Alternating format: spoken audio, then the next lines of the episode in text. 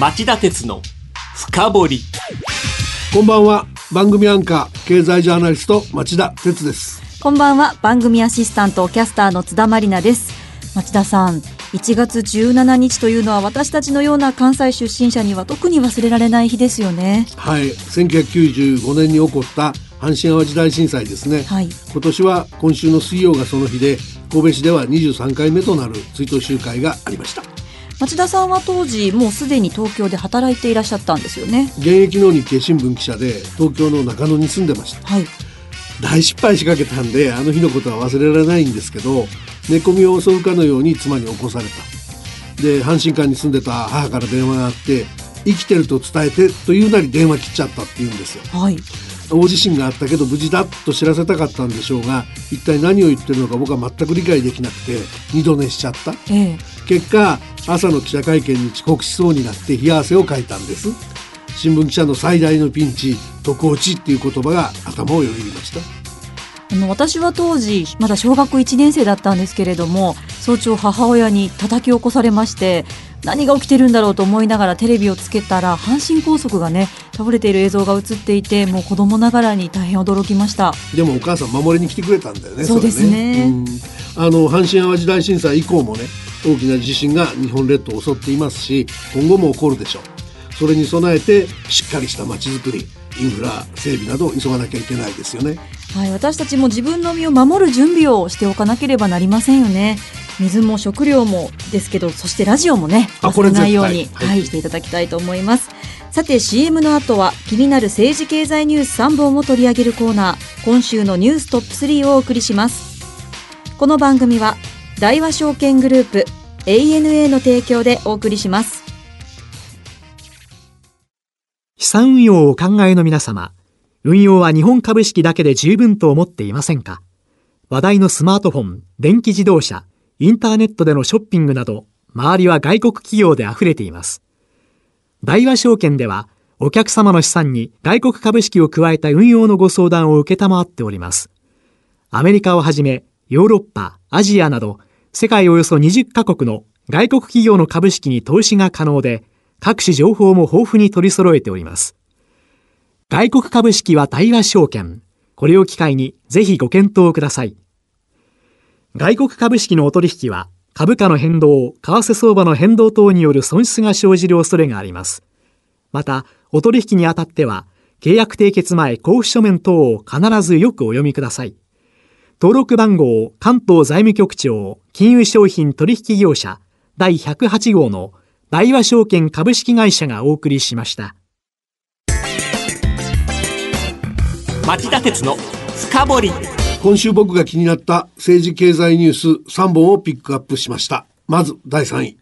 北朝鮮からミサイル発射の模様。ネットで誤報流れる。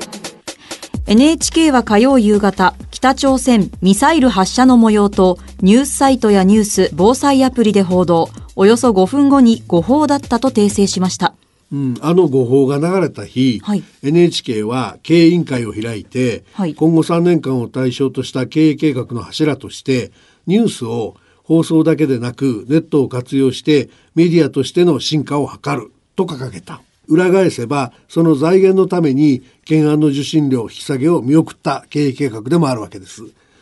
そんな決定したのと同じ日にこういう誤報っていうのは間が悪すぎますよね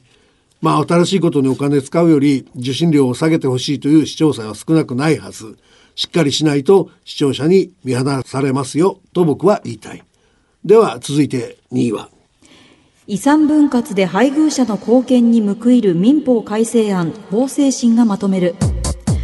法務大臣の諮問機関である法制審議会の民法部会は火曜、家事や介護を担ってきた配偶者に遺産分割で報いるため、民法改正の要項案をまとめました。はい。ポイントは現在の住居に住み続けられる居住権の新設や結婚生活の長い配偶者がより多くの現金を相続できるよう生前贈与などを受けた住居を分割対象の遺産から外すことなどです、はい、ただ優遇対象にならない事実婚の配偶者をどう救済するかといった課題もまだ残ってます。では第1位は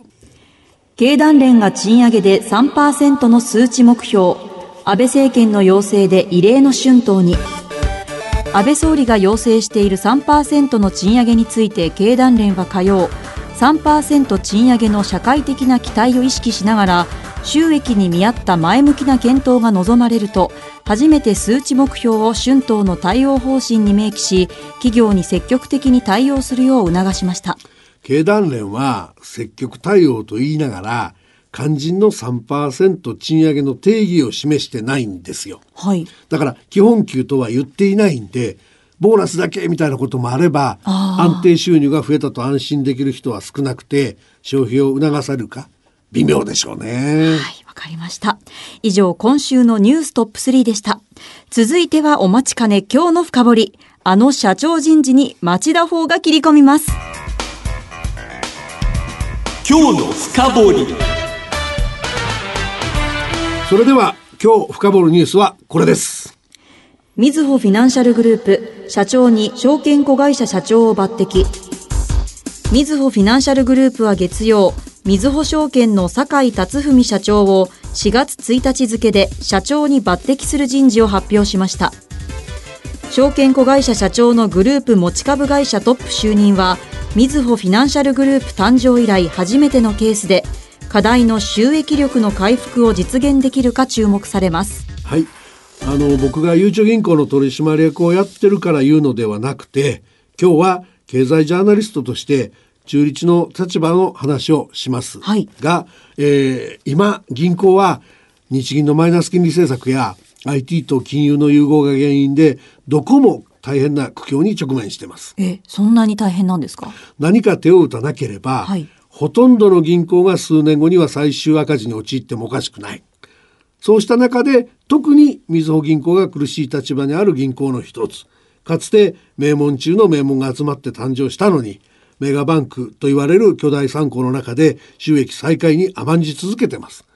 今回行われる異例の証券子会社からの社長抜擢人事は、その斬新さからみずほの改革の始まりと好意的に高く評価するメディアもあるようです。そういう意味合いが全くないと僕は言いませんが、でも、にわかには賛成できません。えー、どういうことでしょう？むしろ見せかけに過ぎないんじゃないかと思える部分があるんですね。で、一番ダメなところにメスが入らず、前例踏襲型の人事にとどまったと思われる側面があるんですよ。なるほど。じゃあ今回の社長人事を新聞やテレビとは違う観点から深掘るっていうことですかね。そうです。でも深掘る前にね、みずほの状況を振り返っておきましょう。津田さんさ、あの、みずほはどうやって誕生したか知ってますか？